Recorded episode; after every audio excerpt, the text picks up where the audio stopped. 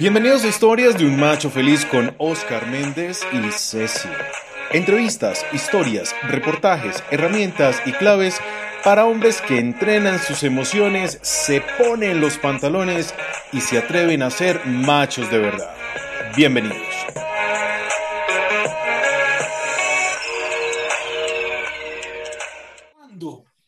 Bienvenidos machos a Historias de un Macho Feliz. Hoy miércoles, como siempre cumpliendo la cita, pero hoy tenemos un invitado de lujo. Entonces ustedes dirán siempre, no, pero este señor siempre dice lo mismo, que tiene un invitado de lujo y que no sé qué y que sí sé más. Pues lo que pasa es que este invitado para mí es maravilloso, porque no se, se trata de nada más y nada menos del doctor Juan Martín Blanco, psicólogo, coach de vida, amigo personal de la casa y, un compañero de lucha de este proyecto de historias de un macho feliz.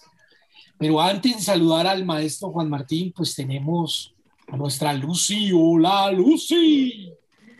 Bueno, buenas tardes a todos nuestros activos escuchas, a todos esos machos felices que están acá, que nos escuchan, que todos los miércoles están en esa cita maravillosa, porque, porque creen en el proyecto y porque este proyecto es para ustedes y ha sido posible gracias a ustedes.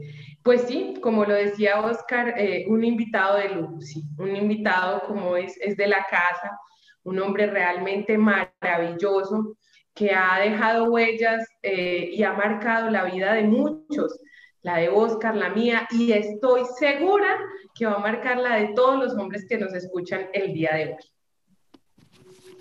Bueno, muchísimas gracias, eh, Luz, compadre, Osquitar.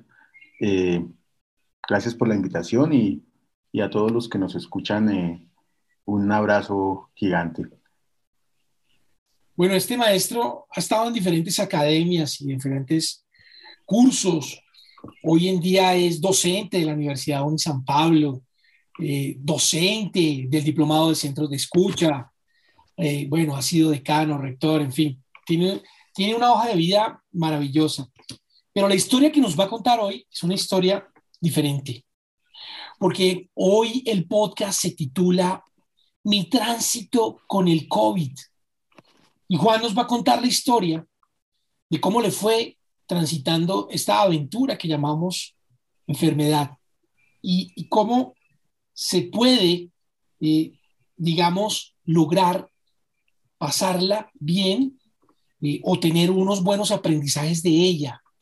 Y, y, para eso, pues nos va a contar cómo le fue viviendo esta situación tan difícil y compleja en la actualidad, que no ha terminado, que seguimos vigentes con esto, que debemos cuidarnos muchos, pero queremos escucharte, queremos escuchar tu historia.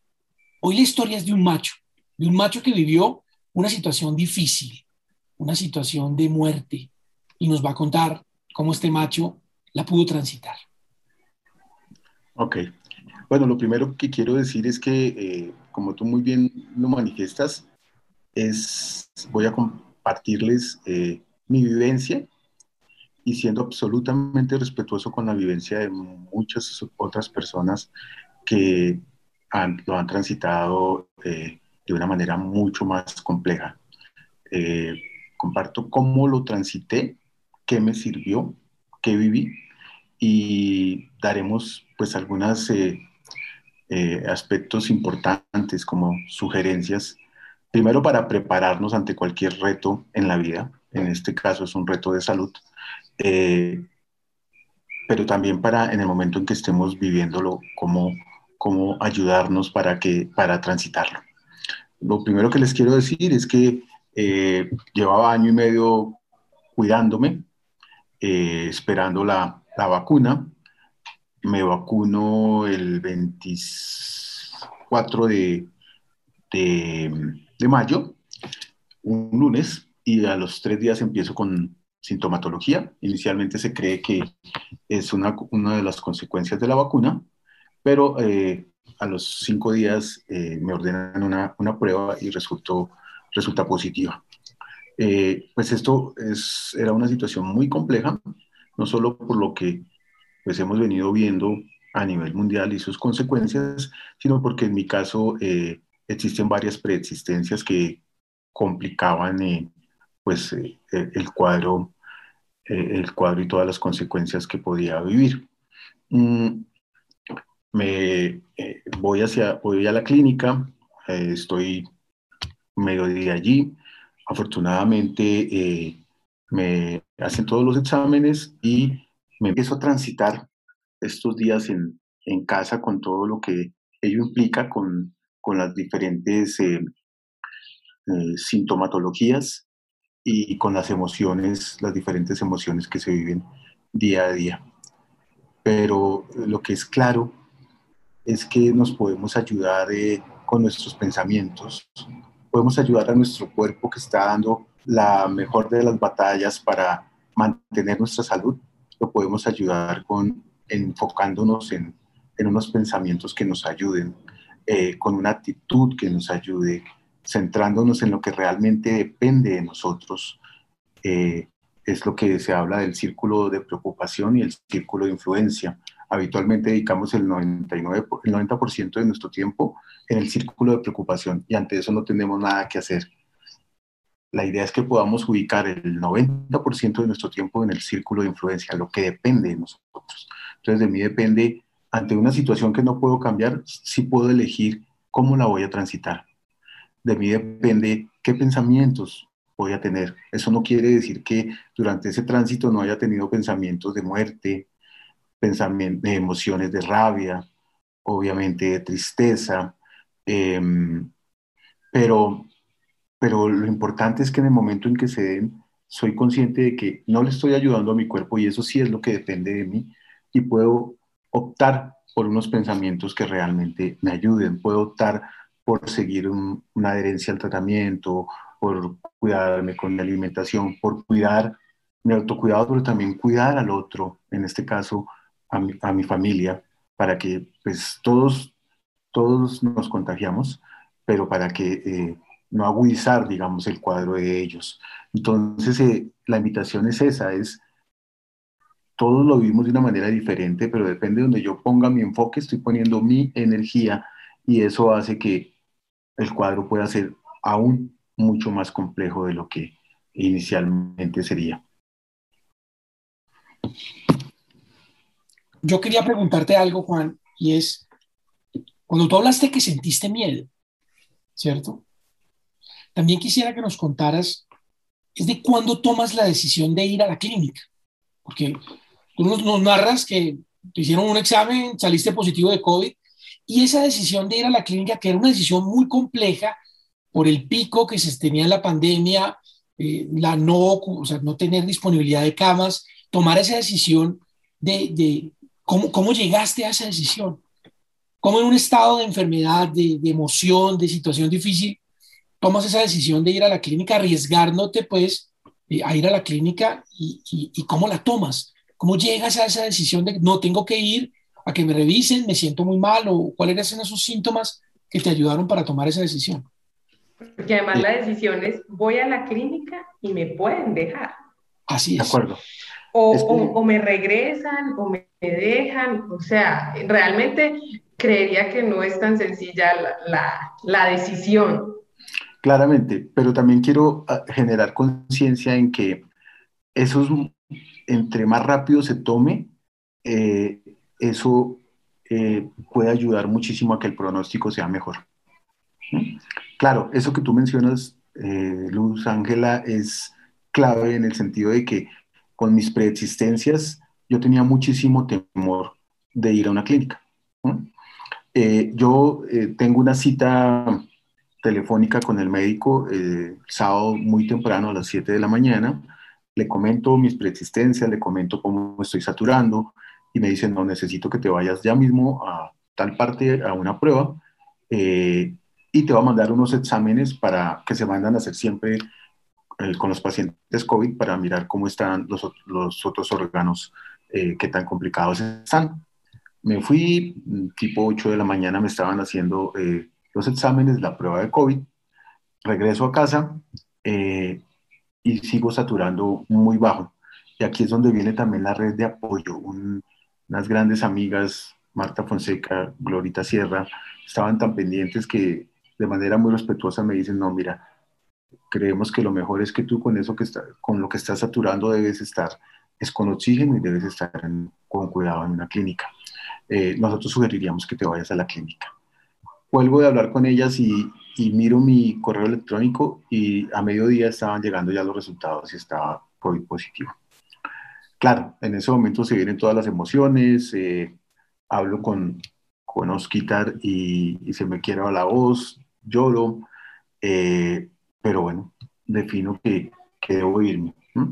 Debo irme fue muy curioso y por eso también les hablo que la actitud es, es clave. Yo llego a urgencias y fue muy rápido el, el proceso, afortunadamente, pero la, la, médica que me recibe me dice, señor, ¿y usted por qué está tan tranquilo?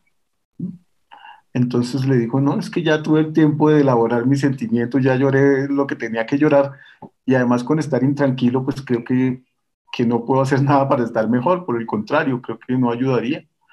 Entonces, eh, pues a ella le causó, le causó realmente eh, curiosidad.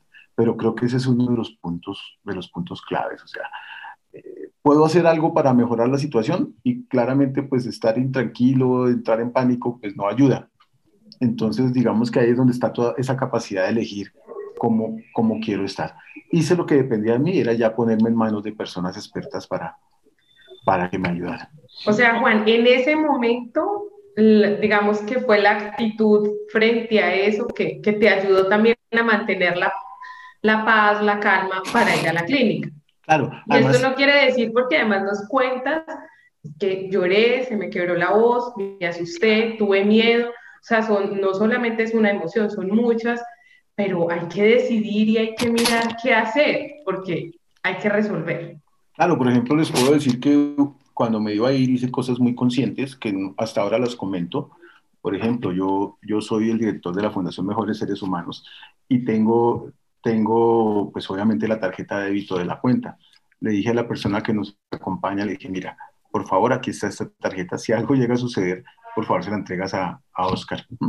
Eh, y esta es la clave. O sea, pequeñas cosas, pero no me enfoqué en eso, simplemente lo hice y lo solté pero quiero enfatizar en que, en que sacar la emoción es clave. Entonces, lo hice con, obviamente cuando uno está en un momento de tristeza, pues se quiebra con, con los seres que ama. Entonces, con Osquitar, con, con, con Gloria, con mi familia, pero también con el señor que me transportó en el Uber hasta la clínica. Un sábado al mediodía, pues había un trancón monumental y a pesar de que era cerca, eh, nos demoramos casi una hora en llegar. Y pues me pude desahogar con él, le conté lo que estaba sintiendo seguramente mis temores, me contó que él también había vivido, que su esposa, bueno, fue algo, algo digamos, también catártico y, y, que ayuda. Entonces también esa es una de las claves importantes, poder poner afuera la emoción, reconocer la emoción, eh, no negárnosla, no mostrarnos fuertes ante los seres que queremos, porque tampoco les damos licencia a ellos de que también se derrumben y ellos también necesitan sacar la emoción. Que la pongo afuera, eh, tomo perspectiva y em, puedo empezar a ver la situación desde afuera sin estar emocionalmente comprometido, lo que en programación neurolingüística se llama estar disociado, eh, y me permite eh, tranquilizarme, me permite ver realmente qué puedo hacer, qué, qué me empodera y qué definitivamente acaba de, de, de, hacerme sentir más mal o, o de ir en contra de, de mi salud. Recordemos que, que, cuando estamos en una situación de, de resistencia, eh, pues estamos en, aumentando los niveles de ansiedad y cuando estamos más ansiosos o con un estrés muy alto, eh, nuestro sistema de defensa baja y podemos estar más susceptibles a, a que un cuadro se agudice o que seamos realmente víctimas de patógenos externos muy fácilmente. Claro, claro. Pero también es ese llamado a, a sentirnos un poco vulnerables, a permitirle a los demás también que nos cuiden. A pesar de que siempre hemos sido el cuidador, el eje de familia, permitirnos que los amigos también nos ayuden, permitirnos que la familia se interese. No decirle, no, todo está bajo control, no se preocupe, yo ya vengo, voy a la clínica, esos son cinco minuticos y me devuelvo. No, no, también permitirse, permitir que alguien lo ayude, que te acompañe. Como hombre eso es válido y, hay, que, hay que hacerlo. Y eso es, pues digamos, una, una bonita enseñanza que, que nos deja. Y eso además, permíteme quitar, es uno de los regalos que nos deja una situación difícil como la que viví. Porque seguramente en mi caso, eh, yo me siento muy bien dando y ayudando, pero mm, en algunas ocasiones me cuesta recibir. Entonces está, no, pero es que no quiero molestar, pero es que tal persona está con tal situación. Em, pero hay momentos en que es necesario hacerlo. Y es darle la oportunidad también a los otros que en un acto de amor puedan eh, demostrarnos cuán importantes somos para ellos. Que pues valga el momento también de agradecerte a ti y a tu adorable esposa, eh, pues todo lo que, lo que hicieron. Aparte de toda esa red de apoyo, no solo de mis amigos, de mi familia, sino de, mis consultantes. O sea, creo que toda esa energía positiva, todas esas oraciones, todo eso ayuda muchísimo eh, para, para lograr superar estos, estos obstáculos. Entonces, plenamente de acuerdo, es, se vale levantar la mano, claro que se vale, es necesario quitarnos eso que nos han vendido de que somos superhéroes o de creernos que somos superhéroes. Eh, porque creo que eso solo tenemos la capa, pero nada más. Entonces, eh, es importante, en, dentro de ser social que somos, permitirnos eh, el pedir ayuda y también es una, es una forma de generar equilibrio en la vida. Yo, soy, yo creo plenamente que lo que nosotros sembramos es lo que cosechamos. Y muchas veces no solo nosotros. Yo creo que he sido súper afortunado en la vida y es porque también mis padres sembraron muchísimo y y yo he, he, sido afortunado a recoger mucho de lo que ellos hicieron. Entonces también eso es importante para la vida, sembrar, qué quiero sembrar hoy, qué estoy sembrando. Y, y en estos momentos es que se me da la oportunidad de, de, ser consciente de todo lo que estoy cosechando y permitir también disfrutarlo. Claro, no, claro, claro. y a todos los hombres que, que, que, nos escuchan, yo, yo creo que algo que dice Juan muy importante y es ese válido levantar la mano, pero ese válido traducir a palabras esa emoción. Que, que, en ese momento, en esa situación, y no solamente pues hablamos claramente del COVID, pues acá contamos de esta, pero tengo miedo, o sea, que, que, puedan decirle todos nuestros hombres que nos escuchan, que puedan decir, oye, tengo miedo, estoy asustado, estoy preocupado, digamos, eh, y podrán decir, pero eso de qué va a servir, claro que sirve, porque es que ya la ponen afuera, la emoción se transforma, también te descarga, y, y el otro que está ahí, que es esa red de apoyo de decir, oye, necesito ayuda, pues va a entender que, pues que si tiene miedo, lo debe acompañar. Porque hay miedo y es, y es válido sentir eso. Y, es importante también saber algo y entender algo, queridos machos. Y es que pasamos mucho tiempo de nuestras vidas preocupándonos, cuando realmente deberíamos estar es ocupándonos de las cosas. En esta transición que Juan vivió, tenía algo consciente y sabía y su por su mente pasaba. Algo que todos los seres humanos tenemos claro, pero nunca lo hablamos. Y es que la vida trae como consecuencia la muerte. Para morir solo requerimos estar vivos. Claro, el COVID ha llevado un índice de muerte altísimo para nosotros. Eh, es, una, es una pandemia difícil, hay muchas familias sufriendo eh, situaciones de perder no solo a uno, sino a varios de sus miembros de, quedar con duelos múltiples y, con situaciones muy complejas. Pero la muerte es esto, la muerte está presente. Y cuando nos llega ese llamado, llamémoslo así, nos toca la puerta o nos timbra un COVID, pues tenemos que ser conscientes que, que, que podemos vivirlo y transitarlo. Y no es el momento de preocuparnos, es el momento de ocuparnos, de transitarlo, si es el llamado de Dios o de la vida o del universo, como lo quieran decir, pues hay que vivirlo. Y sonaría muy absurdo hablar de la muerte y decir voy a vivir la muerte, pero es que así es. Y tenemos que ser conscientes de esto. Hay algo, perdón. No, sigue, sí, por favor.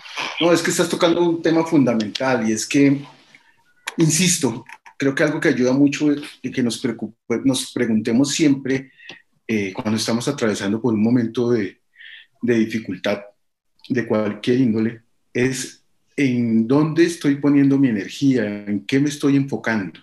Entonces, fíjate que, eh, claro, una de las cosas complejas es que eh, nos acerca un reto como el que, el que viví, que están viviendo o ya vivieron muchos, muchas personas, es que nos acerca a esa realidad que es la muerte.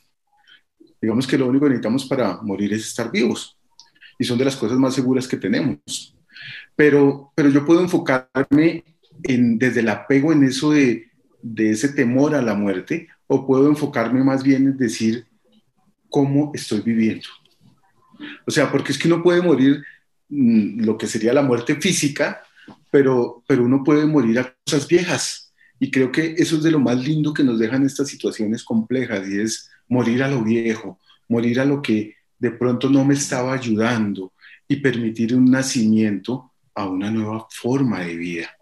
¿De acuerdo? Yo he tenido que pasar por, por varias situaciones complejas, eh, retos de salud. Hace cuatro años eh, me sometí a una cirugía de corazón abierto eh, y ahorita pues con el tema de, del COVID. Y yo creo que em, lo importante es mirar qué regalos tiene la situación. Entonces, creo que la los mayores sobrevivientes somos los que salimos y hacemos un cambio después de una situación como la que vivimos. Porque hay muchas personas, desafortunadamente, que viven una situación compleja y no son conscientes y no hay un cambio, siguen los mismos. Entonces, eh, por ejemplo, en mi caso, con, atándolo un poco a la situación que viví con lo de la cirugía de corazón abierto, primero, a valorar muchísimo ese templo sagrado que es mi cuerpo. Agradecer algo que damos por sentado y es cada uno de nuestros órganos, mi corazón, que seguramente en un momento tan complejo tuvo que sobrecargarse para que otros órganos que estaban empezando de pronto a, estar eh, funcionando no muy bien, eh, funcionaran, como darles mayor energía en esos momentos. Eh, empezar a reconocer cada, eso que, cada cosa que damos por sentado y además ahí es donde viene no solo reconocer, sino pasar a la acción, comprometerme con, bueno, si de pronto me estaba descuidando, voy a empezar, ya que la vida me dio esta, esta oportunidad, a tener una alimentación consciente, en mi caso. Bueno, realmente que se, dé, que se dé un cambio. Y en esto, gracias porque quiero hacer dos comentarios de dos, cosas, dos términos que me parecen claves como para ayudar, por un lado, a prepararnos ante situaciones difíciles, o sea, no esperemos a vivir una situación difícil para hacerlo, creo que ese es uno de los grandes mensajes. Y segundo, para transitar en el momento en que ya estemos ante una situación difícil. Lo primero es la aceptación. La aceptación es clave para fluir y para transformar. Si yo reniego, si yo me resisto a una situación que no está en mis manos cambiar, digamos que en mis manos no estaba que, después de haberme vacunado y feliz dos días antes de que ya tenía la primera dosis eh, y que había llegado, gracias a Dios, eh, eh, pues con salud hasta el momento de la vacuna, pues hubiera estado positivo. Eso no estaba en mis manos cambiarlo, ni en mis manos estaba cambiar que de pronto hubiese unas complicaciones, bueno, nada.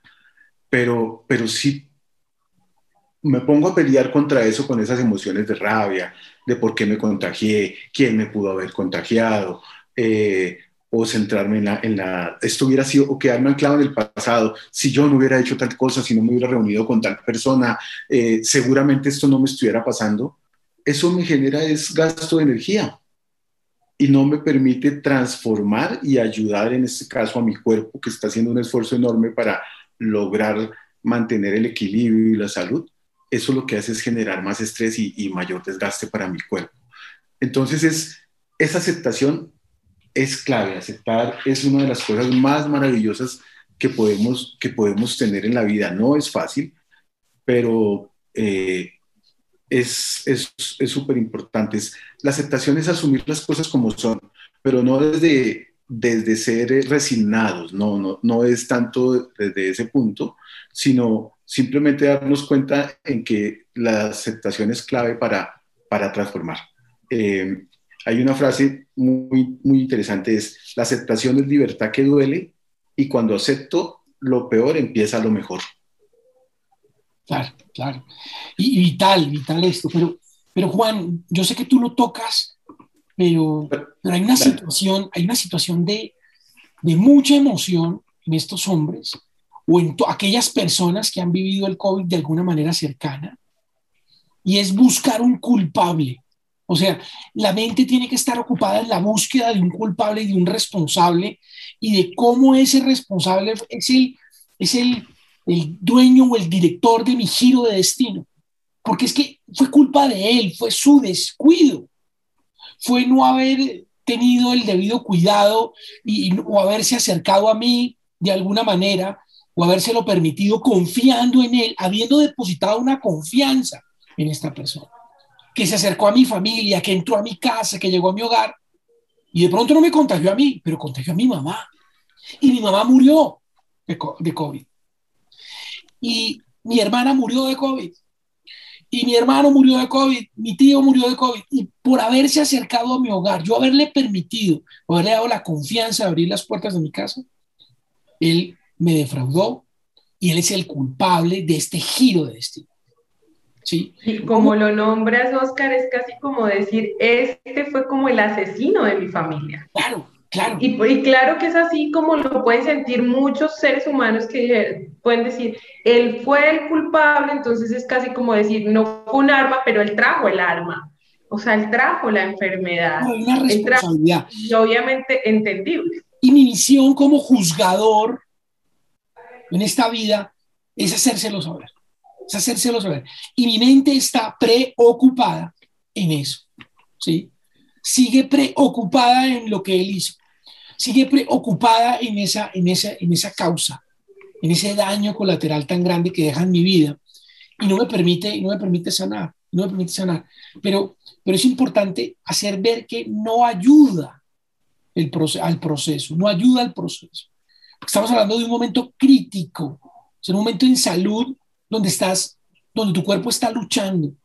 Tanto es así que los médicos lo han manifestado en infinidad de entrevistas y canales y documentales y han explicado que el cuerpo prácticamente tiene que estar haciendo nada. O sea, te voltean, cuando te entúan, te ponen en una posición para que tú no hagas nada, pestañee y respire y deje que el cuerpo se recupere. Pero en ese momento, la mente no está quieta y cómo alinear esa mente con ese cuerpo para llegar a sanar. Bueno, yo quiero, primero lo que quiero decir, insisto en el tema del enfoque. Eh, me quiero enfocar en esa emoción de resentimiento y de rabia. ¿Eso qué me aporta? A veces nos preguntamos cosas que la respuesta no nos sirve para nada. Entonces, ¿por qué me contagié? Una respuesta puede ser porque la vida es así. ¿Y qué hago con eso? Ah. Entonces, claro, si la, si la emoción está, tampoco debemos desconocerla. Entonces, ¿qué puedo hacer ante una emoción de rabia o, de culpar o de buscar un culpante afuera? Pues sacarla. Puedo escribir, puedo colocar, por ejemplo, en mi caso, eh, la vida fue muy injusta porque llevaba año y medio cuidándome, casi sin salir de casa, y justo cuando logro vacunarme, eh, me contagio. Lo pongo fuera y a esa persona que estoy culpando puedo escribirle una carta con todas esas emociones negativas y eso nos ayuda muchísimo a sanar. Pero después de que lo haga, lo suelto, porque ya estando en la situación, de nada me aporta esa emoción. Entonces, ojo, no se trata de desconocerla, no, no quiero decir eh, eh, que con eso ya, ya mm, eh, hagamos un acto de fe y ya, no, si está, pues primero me pregunto esto realmente qué me aporta, ¿cierto? Y ahí sí estaría mi círculo de influencia, mi círculo de preocupación. Pero si está ahí, la cojo y la pongo afuera, el ánimo de soltar. Em, eh, en estos días escuchaba a nuestra querida maestra Gloria en una charla sobre inteligencia vincular y hablaba sobre la gestión de las emociones y cómo no hay emociones buenas ni malas, y entonces hablaba que en una entrevista a, la hermana Teresa de Calcuta le preguntaban que ella por qué hacía lo que hacía, pues de estar eh, eh, ayudando a todas las personas necesitadas, exponiéndose a, de pronto contagiarse, etc. Y ella respondía que por rabia. por rabia ante la injusticia, por rabia de ver tantos niños sin comer. Y eso era lo que le daba la fuerza para levantarse todos los días a conseguir recursos, a atender al enfermo. Entonces, fijémonos que yo sí tengo la posibilidad de elección de qué puedo hacer con eso que estoy viviendo y que estoy sintiendo. ¿De acuerdo? Si me quiero quedar eh, así como una víctima y quejándome y culpando al otro, o acepto eso que viví eh, y miro qué puedo hacer a partir de esta situación que estoy viviendo. Quiero, y aquí gracias porque también quiero mencionar a, a Víctor Frank, eh, con una frase muy linda, eh, tiene un libro muy lindo que se llama El hombre en busca de sentido, y, y, muestra cómo él potencializó una, una experiencia demasiado difícil en, en un campo de concentración. Eh, y él, él genera o habla de, de la fórmula de, del sufrimiento y dice que el sufrimiento es igual al dolor por la resistencia. O sea, el dolor es inevitable, ¿de acuerdo? Y ante un reto de salud, pues todas estas situaciones que el cuerpo vive eh, generan, generan, generan dolor. Eso no depende de mí, pero en la medida en que yo me resista, pues voy a multiplicar ese, ese dolor y se va a convertir en sufrimiento. Entonces, eh, por eso es que, insisto, es tan importante la aceptación. Y, y, la aceptación es una herramienta que, que deberíamos incorporar a, a, a esa caja de herramientas de la vida para, para poder fluir con la vida y, seguir avanzando eh, y que lo que vaya pasando no me, no me detenga. Entonces, las dos herramientas que quería decirles es una es la aceptación y con esto hay otra frase que quiero compartirles y es el cielo y el infierno no son lugares, son estados de conciencia. ¿De acuerdo? Eh, aceptación, clave, aceptación fluir, transformar. Si no aceptamos, no podemos transformar, no hay cambio. Y lo segundo es agradecimiento. ¿Mm? Aún en los momentos más difíciles yo puedo estar agradecido. Depende de donde me quiera enfocar. Si me enfoco en, en que me dio COVID, en que pues a quienes no nos tocó afortunadamente eh, tan complicado de estar en una clínica, seguramente entubados, eh, etcétera, eh, de estar rumiando con nuestros pensamientos eh, de por qué, eh, etcétera, etcétera, etcétera, eh, sino más bien mirar de qué puedo estar agradecido. Y quiero decirles una pequeña cosa que, de la cual estoy súper agradecido. Uno de los días difíciles que viví, estaba en mi cuarto mirando por la ventana como tomando el sol y mi cuarto da un parque muy lindo estaba mirando hacia el parque, pero eso que miras, pero no estás viendo, sino como al infinito, llamémoslo así, eh, y pasó una señora, y la señora se quedó mirándome y pues seguramente vio que tenía el, oxígeno, y levantó la mano y me saludó. Una señora que no conocía, no había visto nunca, pero ella, yo creo que ella no fue consciente de, del bien que me hizo con ese gesto, con ese acto de amor. Y, y, en ese momento agradecí muchísimo porque esa señora fue clave para que mi día, ese día fuera diferente. Entonces, eh, hay tres niveles de agradecimiento y el agradecimiento se puede entrenar. No es que o somos agradecidos o no somos agradecidos. Lo podemos entrenar. El primero, que es, digamos, el relativamente más fácil, es agradecer por todo lo bueno que tenemos en nuestra vida. Pero fíjense que eso requiere un nivel de conciencia, porque lo bueno lo damos por sentado y vivimos en un piloto automático y ni nos damos cuenta de lo bueno que tenemos, sino con frecuencia nos estamos enfocando en lo malo. Entonces, en este momento tan difícil que viví, di gracias y pude hacer conciencia de esa enorme red de apoyo que tengo en mi vida. Di gracias que no era sino levantar la mano y abrir mi boca y, y habían muchas personas prestas a, a ayudar en lo que necesitara. Di gracias por todo ese amor que, que, recibí y que, sigo, y que sigo recibiendo. Pero, pero nosotros vivimos de verdad en un piloto automático. Hay una página que les recomiendo, se llama Vivir Agradecidos, de, del hermano Davis, no pronuncio el apellido porque es como complejo, pero lo buscan así en internet y, y él dice que, que es clave eh, parar el piloto automático para recuperar esa capacidad de asombro y para ver. Pero ese es el nivel de agradecimiento más, más sencillo. Luego sigue un segundo nivel que es agradecer porque la situación aún se pudo haber complicado. Por ejemplo, en mi caso, pude haber estado en una, en, en una unidad de cuidado intensivo, pude haber estado entubado, pude haber muerto. Entonces, agradecer por aquello que no quiero en mi vida y que no se dio es otro nivel de conciencia. ¿De acuerdo? Y el tercero, que requiere un, un, un desarrollo inclusive mayor de evolución, de conciencia, es agradecer por los aprendizajes que me dejó esa situación difícil. ¿No? Entonces, eh, fijémonos que, que, el agradecimiento es de las cosas más maravillosas.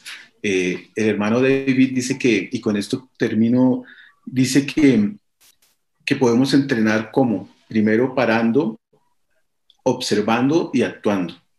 El parar implica recuperar esa capacidad de asombro y ver todo lo bueno que hay en nuestro alrededor.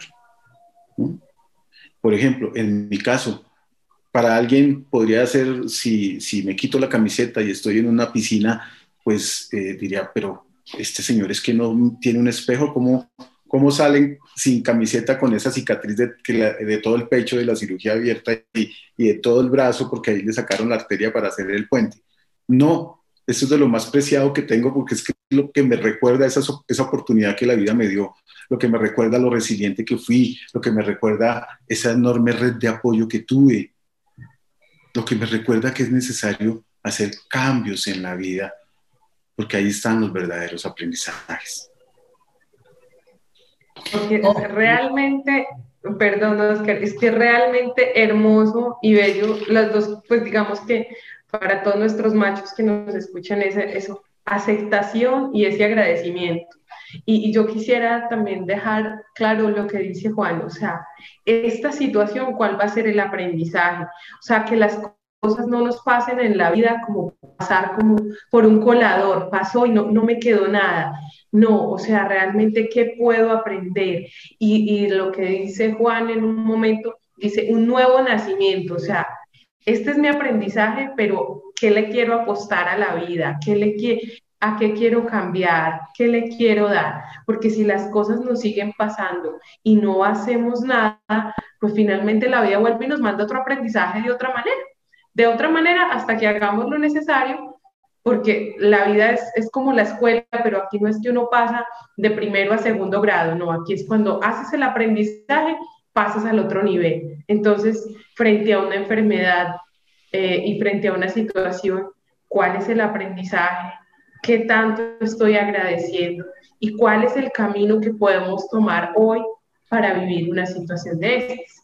Osquitar, qué pena. Yo quiero, antes de que Osquitar, de darle la palabra a Osquitar, qué pena que yo no soy el moderador, pero también los quiero invitar a que hagan un ejercicio, tanto quienes no están viviendo un momento crítico en este momento, no hay que esperar a eso, pero también quienes estén atravesando por una situación difícil. Y es para ejercitar, la, ejercitar el agradecimiento y es que puedan escribir primero una lista de todo lo que tenemos para agradecer en nuestra vida de esas cosas positivas.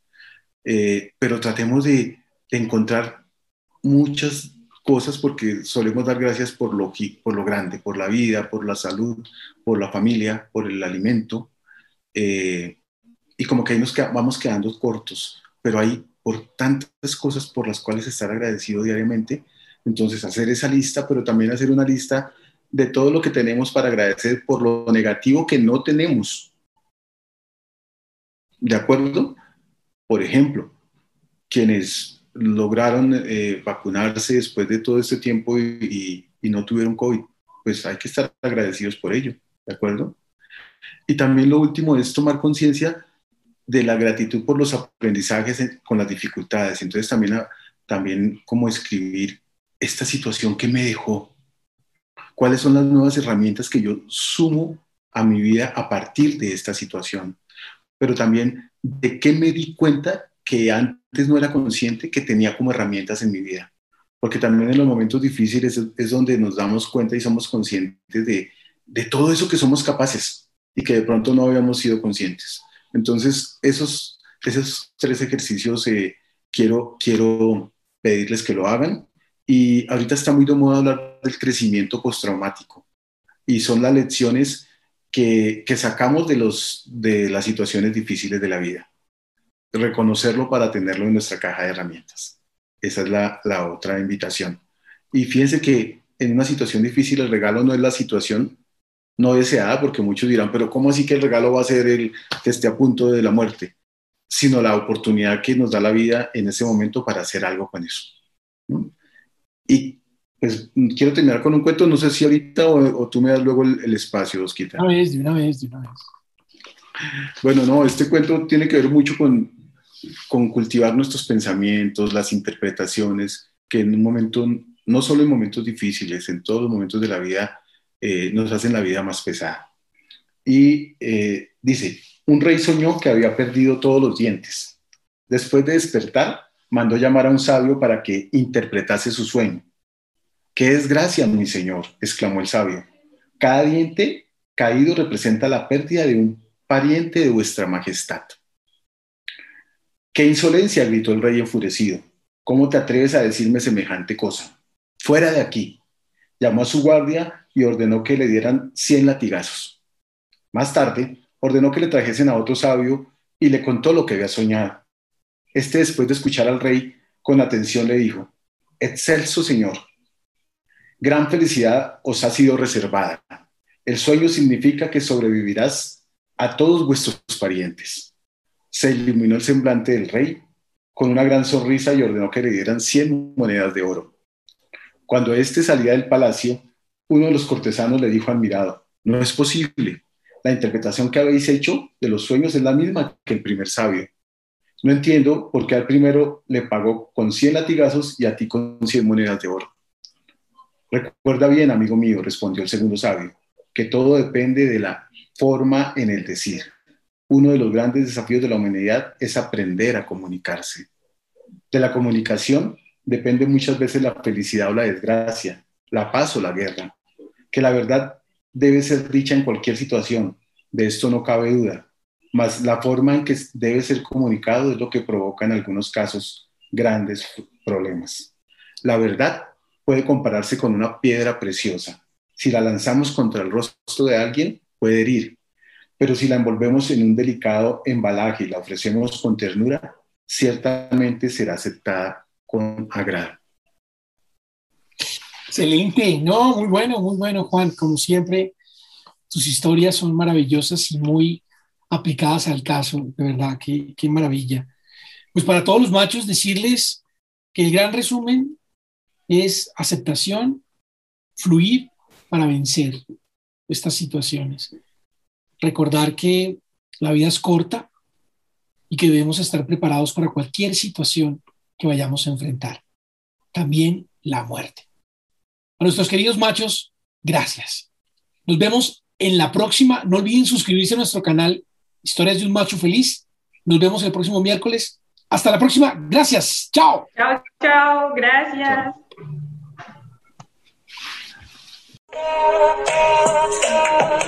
Estas fueron las historias de un macho feliz con Oscar Méndez y Ceci. Recuerda seguirnos en redes sociales como arroba el macho feliz. Nos vemos en el próximo capítulo con más herramientas para hombres que entrenan sus emociones, se ponen los pantalones y se atreven a ser machos de verdad.